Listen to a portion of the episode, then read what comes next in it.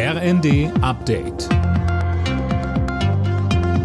Stündlich neu. Auf den Punkt informiert. Ich bin Imme Kasten. Guten Abend.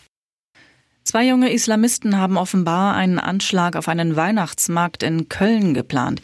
Sie wurden festgenommen. Das hat NRW-Innenminister Reul bestätigt.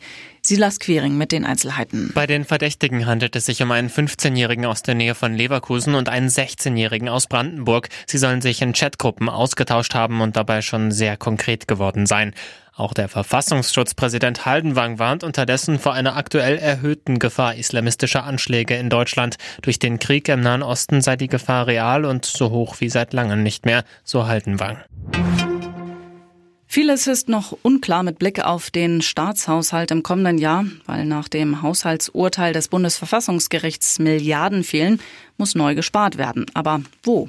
Darüber beraten am Abend die Spitzen der Bundesregierung und der Ampelparteien. CDU-Chef Merz hatte sich bereits von der Regierungserklärung des Kanzlers mehr Antworten erhofft.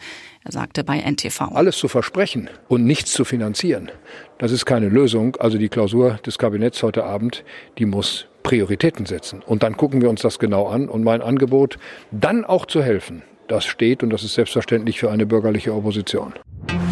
Werden die Feuerpause zwischen Israel und der Hamas und der damit verbundene Geiseldeal noch einmal verlängert?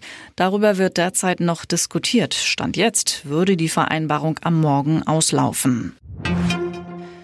Der Hausärzteverband begrüßt, dass die telefonische Krankschreibung offenbar früher als geplant wieder eingeführt werden soll. Das löse zwar nicht alle Probleme, schaffe aber schnell Entlastung, so ein Sprecher. Nach ARD-Informationen könnte die Regelung schon nächste Woche wieder in Kraft treten. Alle Nachrichten auf rnd.de